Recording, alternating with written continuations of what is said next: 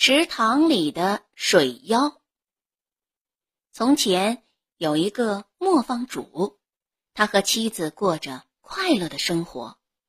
他们有钱又有地，而且一年比一年更富有。谁料，不幸一夜之间来临，他们的财产就像当初增长的快，现在也一年年很快的消失。到头来，连磨坊主本人住在里面的磨坊，都几乎不能说是他自己的财产了。他苦闷异常，干完白天的活儿，躺下后也不得安宁，而是愁的在床上翻过来覆过去。一天早晨，天还没亮，他就起了床，出门来到户外，以为这样。心情会好一些。他走过磨坊的水滴，正好迎来第一缕朝阳。这时，他听见水池里有什么东西沙沙作响。回头一看，见一个美女从水中慢慢升起，长长的秀发从她双肩披洒下来，遮住了白皙的身体。他用柔嫩的双手拢住他们。他明白了，这是池塘里的水妖。他怕极了，不知道该走开还是留下。水妖却以温柔的嗓音叫他的名字，问他为什么这样悲伤。一开始，磨坊主没吱声，可当他听见他说话。如此和善，便鼓起勇气告诉他，他曾过着富足幸福的生活，现在却穷得一筹莫展。别着急，水妖说：“我愿让你比以前任何时候都更加富有和快活，只是你得答应，把你家里。”慢慢长大的那个活物给我。除了小猫和小狗，还会有别的什么呢？磨坊主想着，便答应了水妖的要求。水妖重新回到了水里，磨坊主满怀喜悦和勇气，急急忙忙向磨坊走去。还没走到，使女就出来朝他喊。恭喜恭喜！原来他的妻子为他生了个儿子。磨坊主像让闪电击中了一般站住了，他这才明白，阴险的水妖早已知道要发生的事，所以骗了他。他耷拉着脑袋走到妻子床前，妻子问他：“为什么？”你不为生了这样漂亮的孩子高兴呢？他便告诉了妻子他的遭遇和他的许诺。财富和幸福对我有什么用？如果我得失去我的孩子，他接着说：“可我该怎么办呢？”那些来贺喜的亲友们也想不出办法。这期间，幸运又回到了。磨坊主的家中，他做什么都能成功，箱子、柜子好像自动就装满了，橱柜中的银钱一夜之间就增多起来。没过多久，他的财产变得比以前更多了。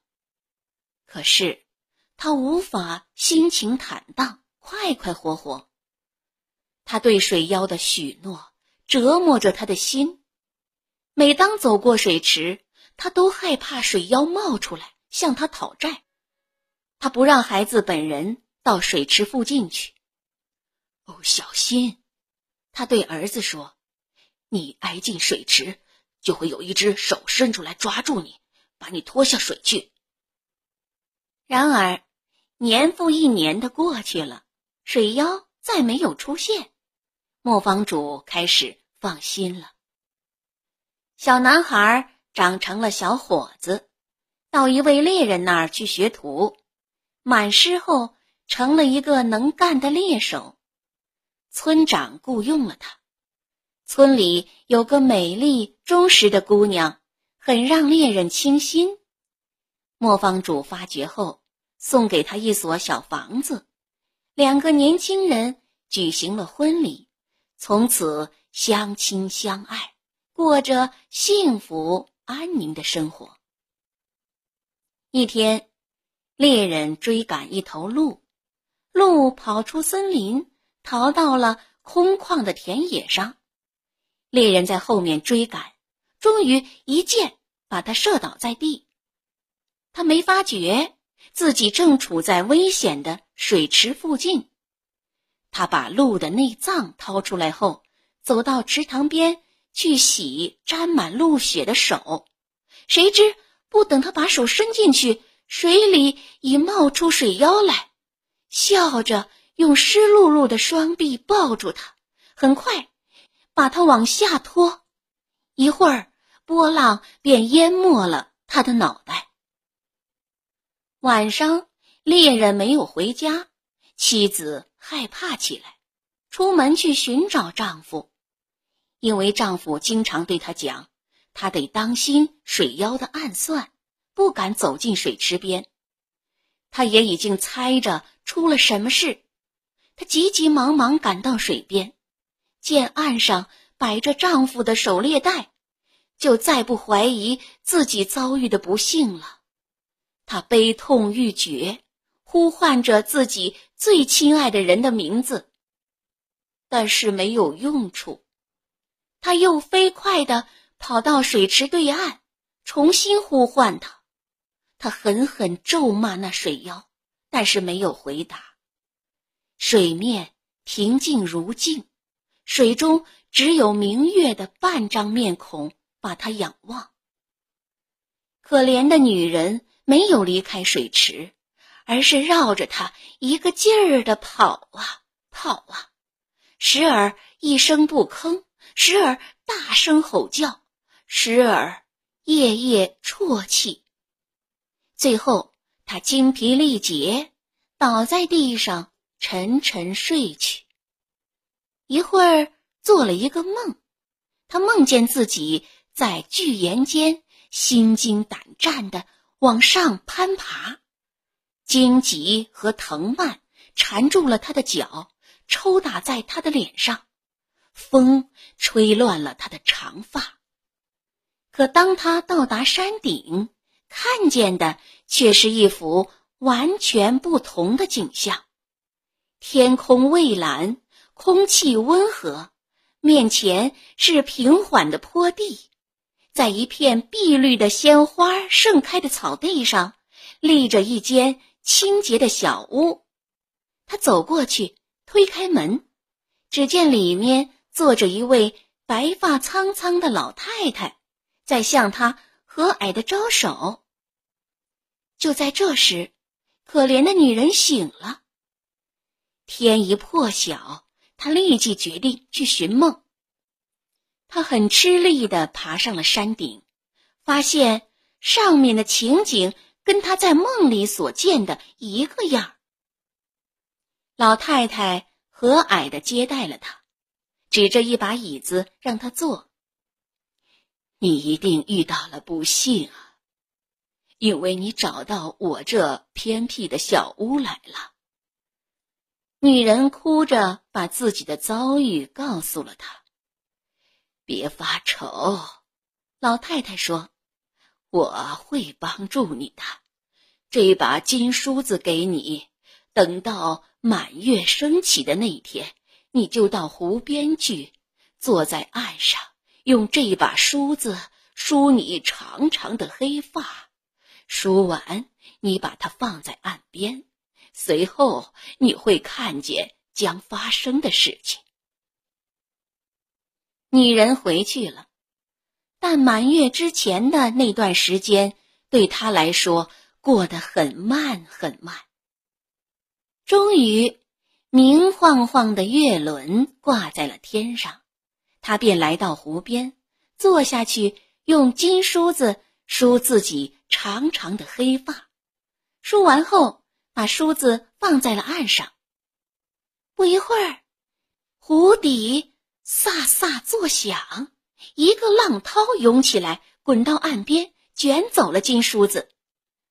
金梳子沉下去不久，湖水分成了两半儿，猎人的头冒了出来。他没有说话，却用悲伤的目光望着妻子。就在这时，第二个浪涛咆哮而来，淹没了猎人的头。所有一切都不见了，湖水又像刚才一样平静，只有月亮圆圆的脸庞映照在湖面上。女人伤心的回到家，但夜里又梦见了老太太的小屋。第二天一早，她又踏上。上山去的路，向智慧的老太太诉说自己的不幸。老人给了他一支金笛，说道：“等到下次满月升起的那天晚上，带着这支笛子坐到湖边，吹一首动听的歌曲。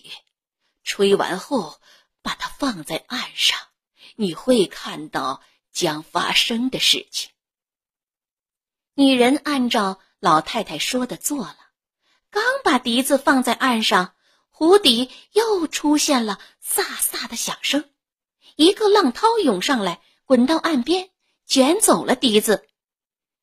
湖水很快分成了两半儿，这次不光是头，猎人的半个身体都露了出来。他满怀期待的向妻子伸出手臂。谁料第二个浪涛呼啸而来，淹没了他，又把他拖下去了。哦，这对我有什么用处？不幸的女人说：“我只是看见了我最亲爱的人，随后又得失去他。”他心里重新充满了懊恼，但梦境第三次把他带到了。老太太的小屋，他去了。智慧的老人给了他一辆金纺车，安慰他说：“我们还没做完所有的事情，等到下次满月的晚上，你带着这辆纺车坐到岸边去纺满满一轴线，然后把纺车留在岸上，你将会看到发生的事情。”女人丝毫不差的照办了。满月刚一升起，她就拿着纺车来到岸边，认认真真的纺起线来，直到亚麻用完了，线轴上缠满了纺好的线，才停下来。纺车刚一放到岸上，湖底就发出比前两次更厉害的喧声，一个大浪猛打过来。把纺车卷走了。很快，随着一股水柱升起，猎人的头部和整个身体冒了出来。他迅速跳上岸，抓住妻子的手就跑。但没等他们跑上一小段，整个湖水都可怕的咆哮着漫上岸来，迅猛的冲进了广阔的田野。两个逃跑者眼看死到临头。这时，妻子在恐怖中向老太太发出了呼救的喊叫。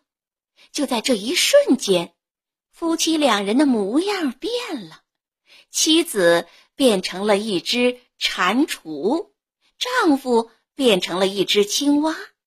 已经赶上他们的洪水不再能淹死他们，但却把他们分开了，冲到了很远的地方。洪水退去，他俩回到陆地上，都恢复了人形。可他俩谁也不知道另一个在哪里。他们混在无家可归的陌生人中，两人之间隔着高山和深谷。为了谋生，两人都不得不放羊。长年累月，他们赶着羊群越过田野。穿过森林，心中充满了悲伤和思念。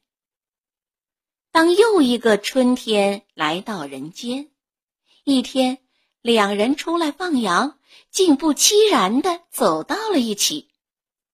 他看见远处的山坡上有一群羊，就赶着自己的羊上那儿去。他们相遇在一个山谷中，互相没有认出来，不过都为不再是孤零零的一个人而感到高兴。从此以后，两人便每天一起放羊。他们虽然说话不多，却都感到欣慰。